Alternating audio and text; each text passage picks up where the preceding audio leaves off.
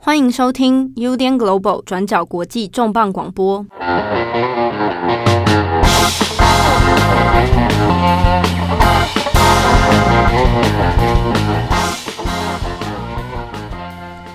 Hello，大家好，欢迎收听 UDN Global 转角国际重磅广播。我是编辑七号，我是编辑佳琪，我是编辑慧仪。哇，今天有三个人同时在现场，大家想说是不是又发生什么事情了？没有，没有，没有，没有，没没事，没事。今天是我们重磅广播的节目，那特别会变成三个人哦。其实本来我我算起来应该讲起来我是额外的啦。你是额外的吗？对，我是额外，我是就是今天比较。无故就是加入到这个里面来哈，想说增添一下不同年龄层的色彩。没有七号会有就是非常第一人视角的观察，精湛的观察。哎，会讲到因为是不同年龄层，原因是因为今天要谈的一个主题哈，跟世代有一点关联。这个其实我们要谈的是美国在两应该算两千年这个世代里面，有一些童星后来也长大了啊，那。有趣的是，发现这些童星长大之后，好像怎么人生的轨迹看起来都有一点点类似的模式哦。比如说，以前一下子很红，结果一下子会坏，就跑去有点，比如有的是吸毒啦，啊，有的发生什么事情啦啊，有的出现很多状况啊，俗称觉得说，俗称的歪掉了啊，或者坏掉。但是有趣的是说，那我们现在看这些明星人生轨迹，到底是大家都有巧合性的发生这样的事情？还是说，这个跟美国的社会、好莱坞的电影圈、好莱坞的生态，或者整个世代有一些微妙的关联呢。所以，我们今天要特别来谈这个主题。那之所以会选到这个主题呢，其实也是因为前一阵子有一个纪录片非常的红，大家应该也有印象，就是在二月五号的时候，《New York Times》他们所发表的一个纪录片叫做《Framing Britney Spears》，就是关于小甜甜布兰妮。大家应该对这个名字是有印象的，对吧？小，小甜甜布兰妮，小甜甜是我我的少年时代会。最红的少女歌手，对对对对对。对，但现在当然新的年轻一辈可能没有不晓得了，嗯，但你们是？有有这个印象，有，有，有印象，而且其实他的歌如果播出来，大家多多少少都。应该知道，对，真的吗？那不如来唱两首喽。你会唱 Toxic 吧？我不会。那你唱 Baby One More Time。你看起来听起来很像会唱 Baby One More Time 的样子。是啊，就是大概在千禧年左右的时候，有一波呃还蛮热的少女歌手的时期。大家应该会有印象，说小甜甜布兰妮就是跟 Christina 他们有一个很长的竞争关系，就是在美国的青少女的圈子中非常流行的歌手。这样，说说 New York Times 呢，他们就出了这一个。纪录片，那现在是在 Hulu 可以看到这个纪录片的完整版。那这个纪录片呢，其实也是要在讨论说当时的媒体是怎么塑造 Britney Spears 这个明星。那也到后来说，为什么他会有一系列比较失序的一些行为，包括说，诶，为什么他走红爆红以后开始精神状况好像不是很好，就是把头发剃光啊，或者是拿雨伞狂打狗仔这样子比较失序的状况。那在后来呢，这个纪录片它就会有一些比较反思。的去讨论说，诶，当时的媒体还有当时的粉丝文化，那甚至是说，Britney Spears 他的家庭是怎么对待他，为什么会让他遭到现在这样子的一个处境？这样。那后来呢，就引起了很多的这个纪录片，就引起蛮多讨论的，就包括说像是《New York Times》、《Guardian》，他们也都陆续推出了一些文章，就是在讨论说，诶，是不是布兰妮只是个案，还是其实在当时的状况下，就是千禧年代那个时候，有很多的女星或者是男星，他们都像 Britney Spears 一样，就是出身小童星，可能是从迪士尼体系长大出来的。那后来为什么就是会变成一个玉女偶像或者是男偶像？那后来就是。渐渐的走歪，那就变成了所谓的好莱坞麻烦，或者是大家都不想要看到的一些黑名单这样子。这到底是个人的问题，还是是其实当时的媒体环境塑造出来的一些困境？那我们这一次的重磅广播就会分成几个部分。第一个部分我们会先来讲就是 Britney Spears 的这个纪录片，然后呢，接下来我们会来讨论说从迪士尼体系出来的这些童星，他们的成长过程跟他们到底遭遇到什么样的压力。那第三个部分就是说，我们从二零二一年去回看当时的这些状况，我们可以有什么样的反思？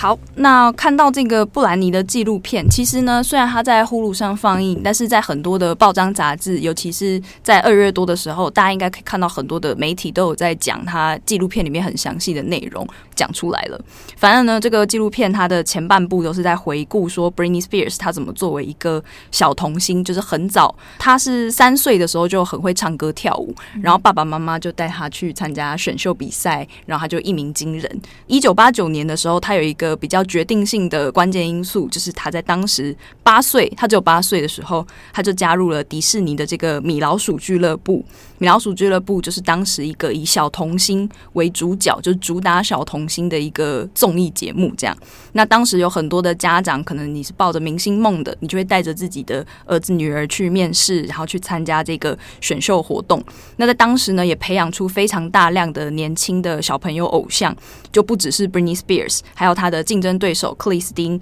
也是在那个时候出来的。然后后来还包括大贾斯汀，就是 Justin Timberlake，然后还有莱恩·葛斯林，他们都是从这个。米老鼠俱乐部的体系出来的一线明星。对啊，然后接下来就会是到他就是慢慢长大，然后其实也是到了他事业算是蛮高的一个巅峰，因为到最后他像是推出了一些歌曲，像是《Baby One More Time》，就是《爱的初告白》这首歌，当时候是销量非常好的。那接下来就是到他跟大贾斯汀交往的时候，但是他跟大贾斯汀交往的时候，两个人其实感情在那个时候是很受到媒体跟外界的关注的，但是一直到二零零二年的时候。不然你就跟大贾斯汀分手了。那分手的这段期间呢，大贾斯汀之后就有拍了一个就是 MV。那 MV 里面是有稍微在影射说，诶，布兰妮好像是有一些出轨的行为，甚至是也在一个节目里面开始爆料说布兰妮不是处女。那也因为这个纪录片这样子播了出来，大贾斯汀现在呃在纪录片播出之后，其实也是有特别写了就是一个很长的声明，去跟布兰妮做道歉。嗯，因为其实，在两千年左右的时候，就是布兰妮她就开始，刚刚会议提到，就陆续推出了很多单曲，像是 Toxic 或是 Baby One More Time。在当时，他贩卖的那个形象就是既清纯，但是又有一点性感，而且又会是青少年很喜欢的，因为他会透露很多关于恋爱啊，很期待恋爱啊，或者是暧昧啊这样子的歌曲，就是打中了非常多还在念书的小男孩、小女孩的心情，这样子。对啊，《Baby One More Time》这首歌也稍微可以跟大家补充一下，不然你在唱这首歌的时候，其实他才十六岁。就是《Baby One More Time》里面不是有个歌词，就是 “Hits me, baby, one more time” 嘛？那很多人就会想说，所以 “Hits me” 这个意思是不是带有呃性暗示，或者其实是有暴力的成分在里面？但其实到最后发现，我们都误会这个意思了。因为这首歌的就是写词的人，他其实是一个瑞典人，他说的 “Hits me” 有点像是英文里面的 “Hits me up”，也就是说，诶，打给我的意思。所以我们当时候都误会说，就是这首歌里面 “Hits me, baby, one more time” 里面有一些暗示在里面。那原本呢，这个作词家这个瑞典人是打算说，不然我们的歌名就叫直接叫做 Hit Me Baby One More Time。但是到最后美国就觉得说啊，这样不行，所以要换一下。所以到最后我们现在看到的歌词就是 Hit Me 拿掉，直接只有 Baby One More Time，还是一样很暧昧啊。就是，但他当时贩卖的就是这一种对恋爱的憧憬。不管你是暧昧的过程中，你想要再得到多一点的暗示，或者是他比较在指涉性的的隐喻。那我觉得，因为那时候布兰妮也才十六岁嘛，但是他其实对于这首歌，或者是我的我的理解是，他可能对这首歌也有一些想象，像是他就跟呃制作人提出来说，他觉得这首歌他就是想要跟一群呃很可爱的男生一起在走廊上面跳舞，MV 吗？对对对，他的 MV，所以大家可以去看，算是就像你刚刚讲的，就是蛮青春，然后蛮活泼的一个 MV，但同时呃。大家对于女性青春少女的一些想象投射在这个 MV 上面。另外也是她一开始出道的时候，经纪公司，因为她一开始是童星出身嘛，八岁就开始唱歌跳舞上节目，嗯，所以后来她开始出自己的专辑的时候，经纪公司一开始是把她塑造成一个天主教学校的女孩，然后在很多的专访或者是在专辑里面也会提到说，虽然她对恋爱很憧憬，但是她有一个很纯洁，甚至在专访里面也有提到说，我想要把我的第一次。是留给我结婚以后跟我最喜欢的男生发生，这是当时经纪公司包装他的一个策略，就是清纯玉女这样子。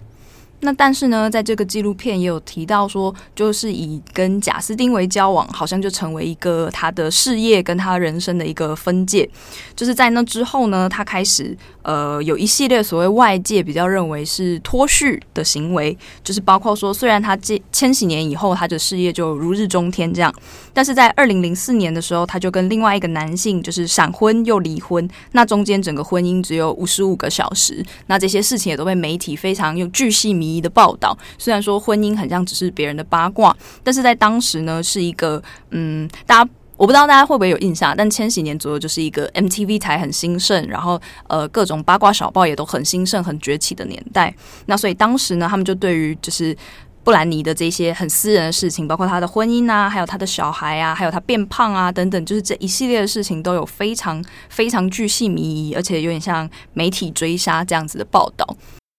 那后来布兰妮也开始会有一些，比方说像是酗酒。或者是吸毒，或者是暴肥等等，这些可能外人会觉得说，你是一个清纯女明星，你怎么会做这样子事情的一系列的事件？那甚至到后来就开始媒体甚至以有点像是在追杀她为乐，嗯、甚至说比较知名的就是她有一次就是把头发剃成光头，然后甚至还有一次是因为被媒体追杀，他就拿雨伞去狂打那个狗仔的车窗，这些在纪录片里也有提到。对，那里面其实这个纪录片里面有一些片段是让人看起来就是蛮心疼布兰妮的，像是他在接受一个美国记者的访问的时候，那个记者就直接当面跟他说：“你你这样子的一个行为，你这样子的一个榜样，对于全国的你会令全国的母亲失望。”意思也就是说，你今天作为一个青少年的榜样，那你为什么会变成现在这个样子？嗯、那当时候他甚至还有播了一个片段，那个片段是一个马里兰州长的妻子，那就直接在那个片。片段里面说，呃，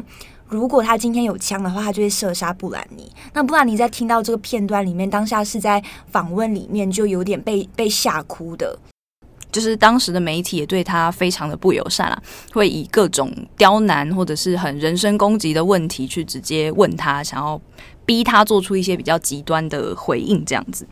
那后来在这些事情以后，他的身心状况就一直不是很好。然后到了二零一九年的时候呢，就是他的某一场表演突然临时取消。那这件事情呢，当时就引起了一些他的粉丝的关切，他们就很常担心说：“诶，布兰妮是不是身体状况不行？”甚至当时被追杀的时候，还有一些媒体小报会以说布兰妮什么时候要自杀当成标题，就甚至是。非常的紧迫盯人啦，然后在二零一九年他开始取消表演以后，就有消息不断的对外传出说他已经就是身体心理状况已经不行了，然后他的爸爸把他送到精神疗养院去治疗了，然后团队也开始宣布说布兰妮会无限期的延期他的工作，那以便跟家人共度时光。可是到底他的详细状况还有他到底过得怎么样，其实外人是没有办法知道的。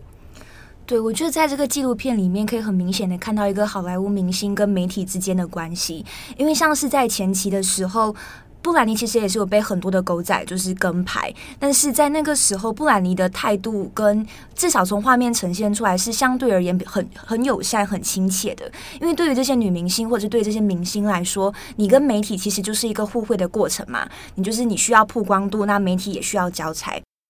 但这样子的东西，就像刚刚佳琪讲的，随着后来就是一系列的事情发生之后，甚至是呃布兰妮的身心状况出现问题之后，那这些媒体的就是包围，然后这些媒体的围攻，就只会是呃让布兰妮的身心状况出现更严重的问题，已经不是一开始那个互惠共互惠互利的状况，而是单方面对。猎杀。然后媒体对于他这样子，就是呃精神状况出问题之后，反而是更加好像就是看到食物，然后一群就是冲过去很嗜血的去报道布兰妮这样子的一个的一个状况，甚至是里面有一个狗仔也有说，就是他没有感受到布兰妮就是强烈的拒绝说不要。嗯、那居然布兰妮没有说不要，那就代表说他可能就是你说可以继续拍，没有说不能拍，就是可以拍。对，然后也可以跟大家补充一下，因为在那个时候其实是呃美国杂志跟美国小报的全盛时。时期，当时候有一些杂志，甚至是从可能每个月的发行量变成每一周的发行量，所以有一个这样子的转换之后，变成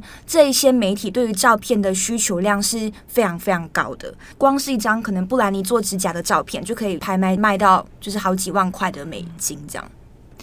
那在这个纪录片的最后面呢，就是提到说，布兰妮她直到今天都还是被财产禁制的，也就是在美国叫做所谓的监管。那监管这个概念呢，就是说，当一个人如果他的身体身心状况没有办法负担，或者他已经太老的时候，法院就可以裁定他给他的监护人，就是管理他的所有财产。那这个监护人呢，就是他的爸爸。意思就是说，布兰妮他现在已经身心状况没有办法负担，不是一个完全行为能力人了，所以他过去所靠自己表演赚来的所有的钱呐、啊，所有专辑的版权啊，或者是他表演的那些影片的版权啊，全部都归给他的爸爸所有。那这件事情呢，就是引起了非常多的争议。那布兰妮他自己也有委托律师来跟他的父亲就是打官司，然后希望可以拿回这个监管的这个这个权利。那在纪录片的最后面呢，就有提到说，很多粉丝，就布兰妮以前的粉丝，就发起了一个叫 Free Britney 的行动，就希望可以呼吁大家来关注布兰妮现在的状况，因为她到底是不是真的身心有问题到没有办法管理自己的财产什么的，其实外界也都没有办法知道。那最后呢，就是收在说这个官司的结果，就还是没有办法拔除他爸爸的这个监管财产的权利，但是法院同意说，诶，可以多加入一间银行来共同管理他的财产。那到底？后续的状况怎么样？就是其实外人也不知道。但是布兰妮她很明显就是在这个童星，然后还有这个明星粉丝文化底下的一个比较惨烈的一个一个牺牲的角色，这样子。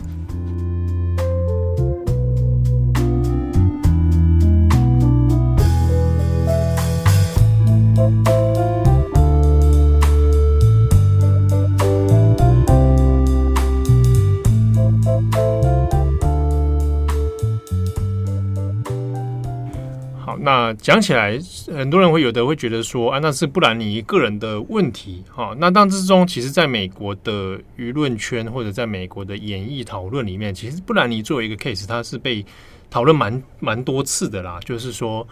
他今天之所以会发展成这样，一定程度上，其实当然一方面个人个人的生命特质当然是有有有关联啦。那再来就是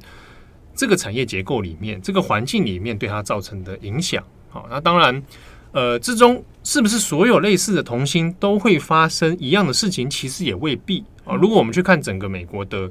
呃，不要说好莱坞，好，我们把它拉开来看，就整个演艺界，包含歌唱界，也不是所有的人后来的发展都会这么一塌糊涂，或者发展这么让人觉得哇，好脱序啊。也有人是，嗯，发展也算是蛮蛮在大家所认知的常规里面，然后，但是呢，不然你也不是个案。啊，在相同的世代里面，类似的 case 里面，其实也有其他人。在刚刚前面提到的，像 New York Times 或者是 The Guardian 他们的报道，其实共同的关注的点也都是在往下问一个问题，就是在布兰妮的纪录片之后，就是这一这个女星她到底是个案，还是其实有很多其他的女星也都是遇到一样的状况？那也有可能是不是这样才导致了很多类似的悲剧？那像在那几篇报道里面，他们共同提到的好几个角色，可能大家想到的时候都会想到一些负面的消息，像是第一个就是林赛罗韩，然后第二个是巴丽斯希尔顿，然后或者是到后面的麦莉希拉，就是这些女星呢，可能光是念出名字，大家可能就会有一些 啊，林赛罗韩是不是就是那个车祸又吸毒啊？林赛罗韩这个你们应该小时候应该是是同步跟她成长的吧？对，就是看《天生一对》。对对对，因为我像我就从《天生》，那《天生一对》你们出生了？那个时候会看电影台一直重播啊。哦，是重播的哦。那我我是我是跟到那首播哎。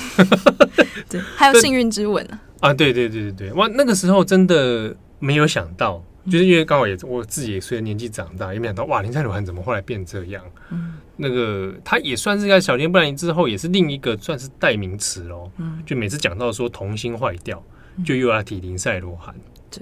他自己呢，就是在三岁的时候出道，然后就是在妈妈的带领之下，就是让他去学习唱歌跳舞啊，然后就是想办法带他去上电视啊，这样。那他一开始也是从迪士尼的体系出来的，那他从很小的时候就拍了一大堆的童星影片，像我们刚刚提到的《天生一对》啊，后来还有《辣妹国招》《幸运之吻》等等。那他到十八岁的时候呢，就已经是每天工作二十一个小时，然后在十九岁的时候呢，甚至还曾经因为拍摄电影过劳而住院将近一个礼拜。那他呢，也是在还没有满二十岁的时候，就已经有非常多的负面的新闻存在，就是包括说长期酗酒啦、吸古柯碱啊、饮食失调啊等等，会有非常多这样子的负面传闻。那也让他原本很可爱，很多人都会很喜欢报道说，哎，这些女明星小时候多么可爱，然后后来长大就变得很很很脱序。那这里面一定都会有讲到林赛罗韩啊。然后比较知名的事件，就是在二零零七年的时候，他开车。然后失速撞上安全岛，那那个时候呢，警方就是在他的车内，还有他的验血的过程中，发现车上和他身体里面都有大量的骨科碱。那在那个时候呢，就引起了很多媒体的报道，大家应该也对这个事情有印象。那他后来呢，就被强制勒戒，就是到勒戒所去做四十五天的戒毒。那当然，在那个时候会造成林赛罗韩这么呃。极端的个案的时候，其实也跟当时的媒体强烈的报道，然后还有他当时的粉丝文化是有很强烈的关系的。像是呢，林赛罗韩他后来遇到的问题，就是即使他已经戒毒、那戒酒，那很希望可以重新回到演艺圈，呃，媒体还是不断的喜欢就是捕捉他各种就是失误或者是他就是不好的报道。一旦你被抓到脱序报道的状况之后，你很难再回到原本正常的你作为一个年轻清纯女星的一个一个一个形象跟你的工作。那在二零一八年的 People 专访的里面，他就有提到说，他后来的转型跟复出都是不断失败的。他就自己在专访里面讲到说，人们总是不喜欢讨论好的事情，而是喜欢不断讨论那些失败的东西跟失败的人。那这就是让我觉得很悲伤，因为我很努力在后来付出的时候。努力想要做很好的事，努力想要走回正轨，但是以前做的事情呢，那些负面的事情却永永远远都粘在我的身上，没有办法拔掉。那这也导致他后来的付出跟不断，就是想要重新回到演艺圈，都是没有办法像以前那么成功的。那像是另外一个典型，大家应该也知道，就是麦莉希拉，因为像我自己的年代啊，我小时候就是看她演的，在迪士尼演的那个孟汉娜。长大的，我我这边补一个稍微背景脉络。孟汉娜是在迪士尼经营史上面两千年以后了嘛？哦、嗯，一个非常重要的 IP，因为在当时是让迪士尼赚非常非常多钱，而且只在短短的一两年，他电影上了之后，他会又出那个。三孟汉娜之三 D 演唱会，我不知道你们有没有看到？还有三 D 演唱会 你，你们不知道这一部吗？我不知道，没有那么粉。因为那个时候，啊，那没那么粉。你还跟我说你唱那歌 有粉，但没有到那么粉。因为那个时候，我应该是我印象中第一次看到一个电影名称是挂上三 D 演唱会，所以我那时候还困惑，哎、欸，是真的演唱会哦？哦，我还不晓不晓得。嗯，但它其实就是的确是一个演唱会做成一个电影，然后。在当时非常非常的热卖，而且会有铺货铺到，就是它各种周边嘛商品哦，铺货铺到各个沃尔玛啊那种大型商场，而且还会推出所谓的呃生日礼包哦 派对礼包，因为当时非常多小女孩会买派对礼包，那礼包里面就会包含所有跟孟汉娜有关的邀请卡。各种就是你要开 party，今天呃会议想开个 party，邀请朋友们，嗯、他就有买这个孟汉娜 party 的礼包，很气派，我的梦想这样子，对对对，然后就可以邀请到大家觉得哇，这是个孟汉娜 party，哇，你有孟汉娜的东西耶，嗯、这样子，那这当时是一个非常赚钱的 IP，所以饰演他的麦莉本人，嗯、其实当然他也也是因此赚赚到不少啦哦，但但也某种程度上变成他迪士尼没有办法放过。你作为一个我旗下产品，你这个人作为我旗下产品，你的重要性啊，所以一个一个明星他后来的人生轨迹的发展，会影响到我这个 IP 有办法持续走下去。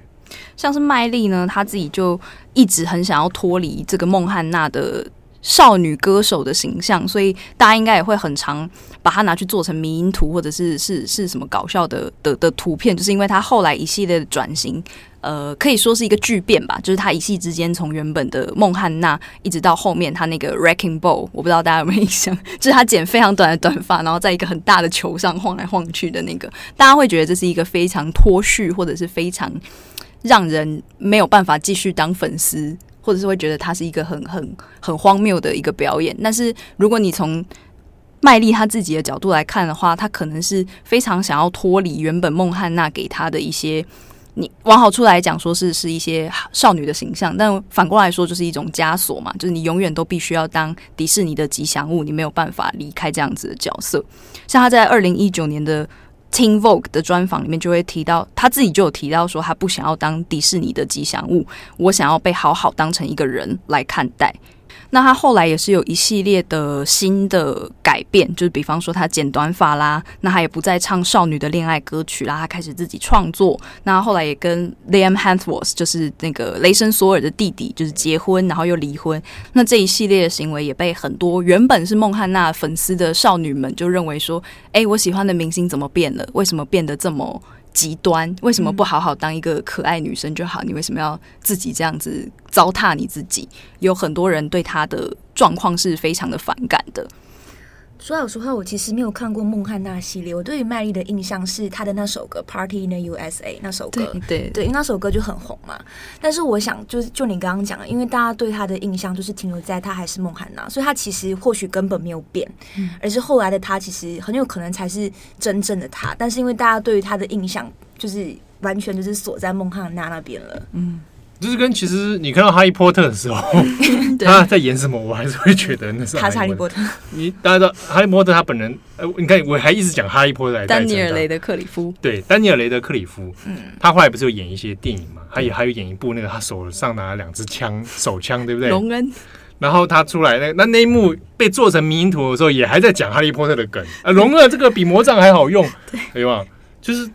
他即便在迷因上出现的时候，都还是哈利波特。嗯，啊，那当然，那个对演艺人员来说，他是一个人生的瓶颈啊。有的人喜欢这样。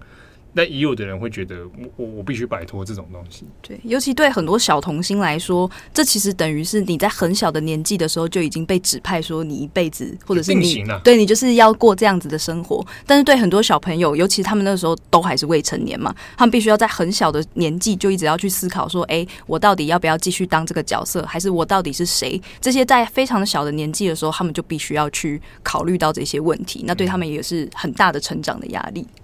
对，我这边稍微补充一下，就是当然也说未必是小朋友本人在思考，嗯啊，常常会是那个经纪人。那在过往一些童星的制度里面，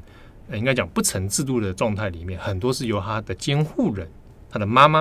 啊、他的爸爸之类的，然后来去帮他做安排。所以说，对小孩子而言，他是不是会真的去思考说我的角色未来发展或什么等等？诶，也未必哦，但当然，他等到他长大的时候，他势必要去面临这一个问题啦。那当然，其实也不只是女同性啦，也有很多的男性的同性也面对到一样的问题，但是有可能他们的状况还不会被更多人所理解。那我举一个例子，大家一定知道我在讲什么，就是小贾斯汀 （Justin Bieber）。来唱一首叫 Justin Bieber 的歌，说 Baby Baby Baby，你唱的蛮好的。Baby Baby Baby，我记得。哦，你们 哦啊，你们哦啊，那你再来一次，Baby Baby Baby。OK，好啊，就是他那首歌 release 的时候，我记得我还是高中生，然后那时候我有一个同学真的非常迷他，是会下课的时候就偷用老师的那个笔电，就是用 PPT 的那个笔电，就是来放他的 MV，就强迫全班一起看，就是 Justin Bieber。他那个时候就是留那个对对对刘海，对马桶盖的发型嘛，然后很帅，然后很像小王子这样，然后我的同学就非常的喜欢他。对，那当然就是他那个时候是少女杀手嘛，那后来他也是有一系列的比较嗯。走歪的事事事情，说吸毒啊、酒驾啊等等这样子的状况，那大家也会觉得说，哎，你跟我小时以前认识那个小时候很可爱的 Justin Bieber 不一样，你变坏了。但我觉得不能完全说他这样子的行为就是对的。但我觉得对于那时候还很小、还是年轻的贾斯汀来说，他很有可能是在做一般年轻人很有可能也会做的事情、犯的错。但是因为他是小贾斯汀，所以所有这些东西都被放大了。对，或者说，因为跟他的形象，嗯，跟他作为一个商品的形象哦，就是我拿来贩卖，呃，艺人他要贩卖他的形象，呃，完全是有点好像脱离啊，或者反转这样子，所以让大家会觉得很错愕。而且这种相反，这种反转或者这种丑闻的出现，又变成另一种卖点啊，那吸引的这个媒体啊啊群众啊会去追逐这样的点。点阅率，对。那这边提到几个，其实我们讲童星，他其实有点泛泛而谈啊，就是说，包括可能泛指在演艺圈活动的人啊，比如说他未必是演戏，他可能是歌唱啊等等。那这边我们可能就稍微补充一下脉络是，那如果在这种童星的呃小时候就出道的，不管你是唱歌还是你是演员也好，在美国的这样的演艺界里面，它的生态大概可能会遇到哪些问题啊？比如说，以你刚刚前面讲到说，诶，有人拍戏要拍超过十几个小时，嗯，好，那这个问题后来其实，在好莱坞界里面一直有在讨论，就是要不要帮呃同性要设定工时。啊，那这个东西后来在各州里面有各自制定的一些法律来保障啊。哦，就是，诶，这个比如说某一个州它里面有限制，说你如果是在同性的状态下，那你工时不能超过多少？那你的工作时间要限制在什么区间段这样子？所以有一些若干这样讨论。那另外是说，在演艺圈里面对于明星的控制力，嗯，呃，有分一些阶段啊。在早期一点，我们讲。诶，一电影刚发明的时候，其实，在那个时候，十九世纪末啊，二十世纪初的时候，还没有发展出所谓的明星这件事情。嗯，大家会看电影，但是还没有发展出所谓明星制度。好，那一直到可能要到一零年、二零年代左右，开始这种明星制度比较明显，就是会注意到某个个人、某个演员，那开始会营造出一种，就是我要帮这个明星去设定一个，比如说艺名。比如说，他有一个人设背景，好，那来用这样的形象当做包装，好，那慢慢慢慢才发展出这样的状态嘛，所以才会开始有一些，呃，我们在演艺圈里面看见说，哦，这个明星他的公众生活是怎么样，他的私生活又会是怎么样？那一定程度上，有的时候会被被当成一个操作的卖点了，好，那我的私生活的一些。啊，比如说，嗯，这样早期的，光是早期好莱坞一些报道里面去讲说，哎，我私下喜欢去哪边玩，我希望喜欢吃什么东西，这种这种东西啊，听起来好像还还算无伤大雅了。不过我可以看出来，从在那个时候大概有这样的倾向。再来是说我怎么样宰制明星的状态，很多，嗯，早期好莱坞是被片场所控制住，大型片场，那这个大型片场会去签一些合约，比如说，哎，我你这个某某明星演这个。他一定是票房保证，哈，那我大型片场里面就跟你签合约，可能这个合约里面有包括说我年限之外，那也去限制说你不能去其他的片场拍片等等哦。那当中里面也会涉及到一件事情，就是有一种叫做保险合约哦，就是我要怎么确保我旗下的这一个艺人能够顺利帮我拍完片，那万一发生意外不能拍片的时候，那我要有保险公司帮我理赔。啊，当中就有这种这种保险合约，比如说我可能跟汤姆克鲁斯，嗯，我签了一个系列合约，但是他拍不可能的任务这样子，可是万一他受伤了，然后导致他不能拍的其他片，那其他片的的这个片商他可能就要去签一个，本来就会签一个合约，说啊，如果我的这个电影因故中断的话，那怎么样？那保险公司应该要理赔我。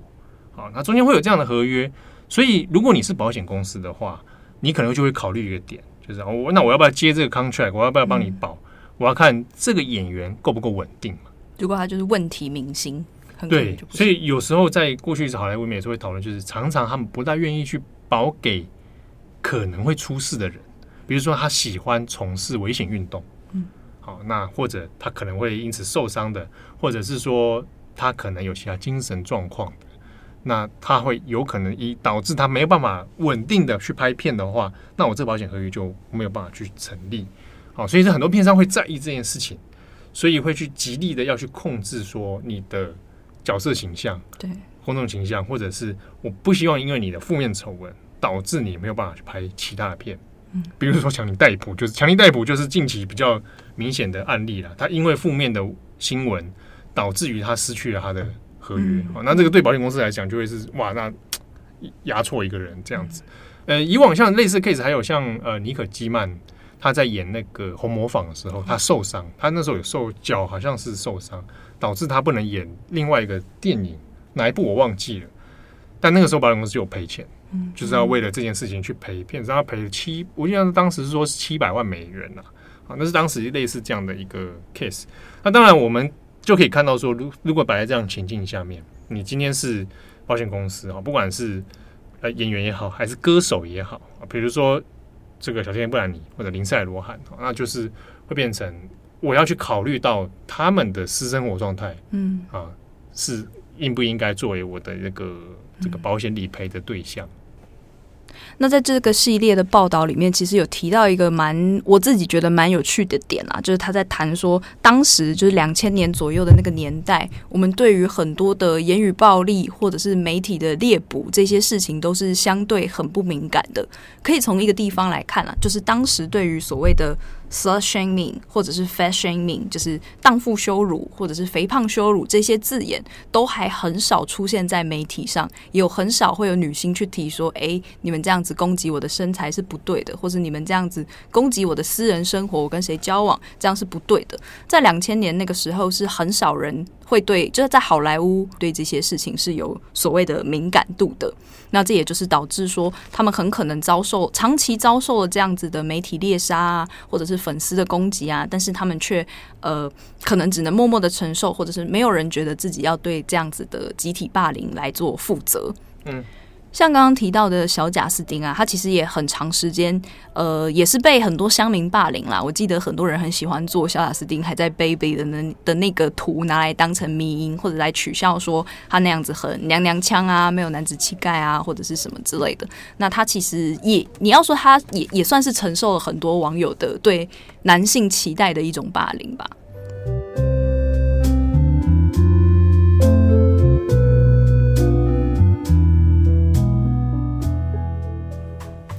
那之所以也会出现这样子的状况，之所以我们会说是两千年，为什么这些报道都会 focus 在这个年代？也刚好是因为就是从九零开始到两千年左右，刚好就是家庭电视跟流行大众音乐的一个黄金的年代。那在那个时候呢，可能就是 MTV 台啊、Channel V 啊，或者是迪士尼频道等等这些东西开始大幅度的崛起。那也包括刚刚前面会议提到的，就是小报，然后还有八卦杂志也都开始崛起的时候。那甚至到了二零零八。二二零零九左右，网络更开始崛起，还有普遍的时候，也开始有更多的留言板，还有粉丝社群兴盛。所以，两千年崛起的这一批女明星，呃，男女明星，他们其实是最早就开始承受到这一波冲击的人。对，所以刚刚如果我们从现在就是二零二零年回推回去看千禧年的那个时代，其实这样子整体的大环境，除了对好莱坞女女明星很不友善之外，其实对于呃女性来说都是相对来说不友善的。因为在我们回到就是呃布兰妮，她是在一九九八年那个时候是布兰妮的全盛时期嘛。那在一九九八年，其实美国的政治界也有一个轰动全世界的一个案子，就是克林顿跟他的实习生的性丑闻案件。那这个女实习生是二十二岁的路文斯基。这个性丑闻爆发之后，原本克林顿一开始是不承认，然后到最后。克林顿是被弹劾，但是都没有成功。那往后的二十年间，你可以看到克林顿虽然还是有时候会被其他的人拿来做攻击，但也算是某种程度上有渐渐走出这一个丑闻了。嗯。但是反观路文斯基，就是这二十年来，他其实受到的影响相对来说是比较大的。像是他会称他自己为在那个时代很有可能是第一个受到网络霸凌的人。嗯，在那个时候丑闻爆发之后，很多人就骂她是荡妇，骂她是只会跟总统上床的。幼稚啊，天真的少女啊，甚至在那个时候，很多人都不愿意。她的名字叫做 Monica Lewinsky。那个时候，很多人都不愿意把自己的孩子取名叫做 Monica。嗯，就这二十年间，他很难找到工作，他也没有办法发展一段稳定的感情。但是在近期这几年之后，呃，洛恩斯基也有站出来，就是慢慢去跟大家。呃，坦诚他过去的一些想法，坦诚一些他过去的经历，那外界也才有办法重新去看待这个性丑闻当中，当时候二十二岁的路文斯基到底面对的是一个什么样的问题？嗯，因为如果你说是外遇的话，那为什么克林顿可以全身而退，但是路文斯基要受到长达二十年的很不公平的对待？对，就这整个东西对于洛文斯基就是蛮难走过的一段路程。那这也跟当时的媒体环境是有非常直接的关系啊，像刚刚的电视台也是不断追杀，嗯，然后报纸啊，还有就是八卦小报等等。呃，那个时候我稍微有一点印象，我那个时候他应该还是小学左右的年纪，嗯，但就是已经对这件事情是有很强烈的印象。那当然也是对路文斯基有呃负面的看法，但是相对于我们对克林顿，他后来不是还以第一先生的角度出来帮希拉瑞复选，嗯，就是对他来说这个冲击是算是很小的。我觉得相同的事件，其实如果放回来二零二一年，就是路文司机一样还是受到很多攻击。但是我在想的事情是在社交媒体可能 Instagram、Facebook 的崛起之后，这一些受到影响的人，是不是比较有办法掌握自己的话语权？虽然他们也会就是受到很多攻击，但同时他们比较有自己属于自己的管道去做完整的说明，或者是属于自己的管道去跟大家解释到底发生了什么事情，他的感想是什么。但是相比起那个时候，所有的东西都是靠媒体，都是靠新闻来传达。而且我觉得也是这个时代已经开始有更多的语言或者是经验可以去描述这些人遇到的事情到底是什么。但是可能在零零年那个时候，大家还不是那么不是那么清楚你受到的那个霸凌，你可能会觉得那是因为他个人的问题。可是，一直到二零二一年，我们可能经历了很多的性别运动，或者是很多的呃类似的经验以后，我们可以去看说，知道当时为什么会发生这样的事情。对。那我想就是以这几个 case 来说，我们把它摆回到因为零零年这个世代里面，当然我们这些人的 case 其实未必成为这个人生轨迹的样子，未必只有单一原因啊。当然个人个人的选择会是一个，个人的个性会是一个。那当然社会的结构的压力哈，他的身为演艺圈这种特殊的生态里面的压力，也会多少其实是造成的因素之一。当然你说有没有？完全不一样的的 case，我发展的很好的当然有娜塔莉波曼啊，当然他他童年其实也因为小同性关系，其实也有受到一些压力啊，被骚扰啊这种也有。但他人生的轨迹里面，后来你看他高学历、高收入，哇，那好像跟大家又不大一样啊。也有很多的明星，其实路线也未必都相同啊。那这是在最后，我想举一个故事的例子，就是我们把时空再往前调，在。零零年更早以前，六零年代的时候，呃，早年的时候其实有一个童星蛮有名的，叫做朱莉·嘉兰 （Julie Garland）。我不知道你们有没有听过，就是《绿野仙踪》的《Over the Rainbow》。嗯，绿对对对，《Over the Rainbow》。哇，你也是蛮老派的。那这个他的故事后来改编成电影了，就是瑞尼·奇维格有演，就叫朱棣。那他就谈他就是典型的童星出身。他的童星经历就是经历过好莱坞最残酷的片场时代，就是大部分的掌权力在片场，而不在经纪人。啊，那片场要你干嘛就干嘛。当时他为了控制他的朱迪的那个身材，嗯，我要喂你药，嗯，喂你吃药哦，去控制，比如说他抑制你的食欲啦。那甚至还要他抽烟，对，他们那个时候认为抽烟可以减肥，对不对？对对对对对对，所以抽 抽烟就是人就会瘦啊什么的。然后高工时工作哈，然后当然他其实造成他非常大的身心压力。后来一九六九年的时候，朱棣已经长大了，但朱棣就在不明的原因之中呢就猝死啊，也要不到五十岁。我印象中，朱棣的人生经验在后来其实讨论到的检讨其实没有那么多。啊，这整个好莱坞的生态，你其实要对比到两千年，嗯，其实这种对于演艺人员的压力控制，然后甚至外围来自外圈的这种压力，其实还是存在的。不过呢，我倒是要讲的就是说，Judy 的死亡，一九六九年的时候，他后来变成了，嗯，间接影响后来十强运动，嗯，Stonewall 就是那个同志性别运动的一个典型象征，把 Judy 会当成是一个一个象征人物，即便他其实并不是同志啦。好，那。在那个时空点里面，还有同时在六零年代风起云涌的种族抗争啊，种族人权运动，还有性别运动啊，第二波的美国妇女运动。那 Judy 的过世，其实一定程度上有有给这一些运动里面带来一些象征跟嗯人物的这个这种力量啦。那我们回过来看，如果在两千年以后，我们现在用这样的角度，二零二一年，我们回看二十一年前。这一些我们现在看起来其实蛮乱象的事情，那我们是不是可以从这些人，林赛·罗韩、小小甜甜布兰妮、Justin Bieber 哈，他们的人生轨迹里面，我们可以检讨出什么样的嗯方向？好，那在下一个世代的时候，会不会有一些不一样的改变啊？有的人觉得其实已经有一点不一样了，比如说泰勒斯 哦，已经好像跟他们那个时代已经是又不一样的明星了哈。那或许大家也可以想一想，那。我们现在回看二十一年前这样子到现在，媒体环境更好了吗？好，大家越听众的口味不一样了吗？小时候我看林赛罗韩这样子，我很我很错愕。长大了，我是不是还在看一样的东西？嗯，我是不是还在期待着谁发生什么事情，每天去追啊？其实这个答案，我们看那些每天台湾的热门新闻，好像都已经有有解答了。看我们自己下面的留言，哇，恐怖喽！啊，就是这个样子，对不对？好，那这个问题，我想给大家也可以做一个思考，或者也想想，哎，如果刚好你也经历过这样的世代，哎，你看回过回过头来看他们的作品，或者回看他们人生轨迹，你有什么样的想法？好，那以上是我们今天的重磅广播。我是编辑佳琪，我是编辑惠仪啊，我是编辑七号。我们下次再见，拜拜。感谢大家的收听。想知道更多深度国际新闻，请上网搜寻 UDN Global 转角国际。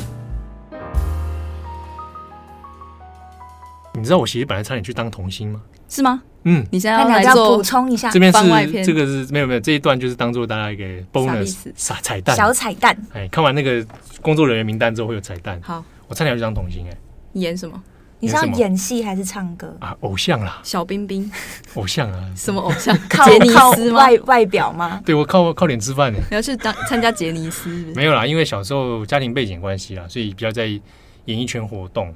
那当然，我的父母自己是身为演艺圈的人，就是打死就是不让我去。我也其实也没意愿，水深对不对？我也是很挑挑挑戏在演的啊，不是没演吗？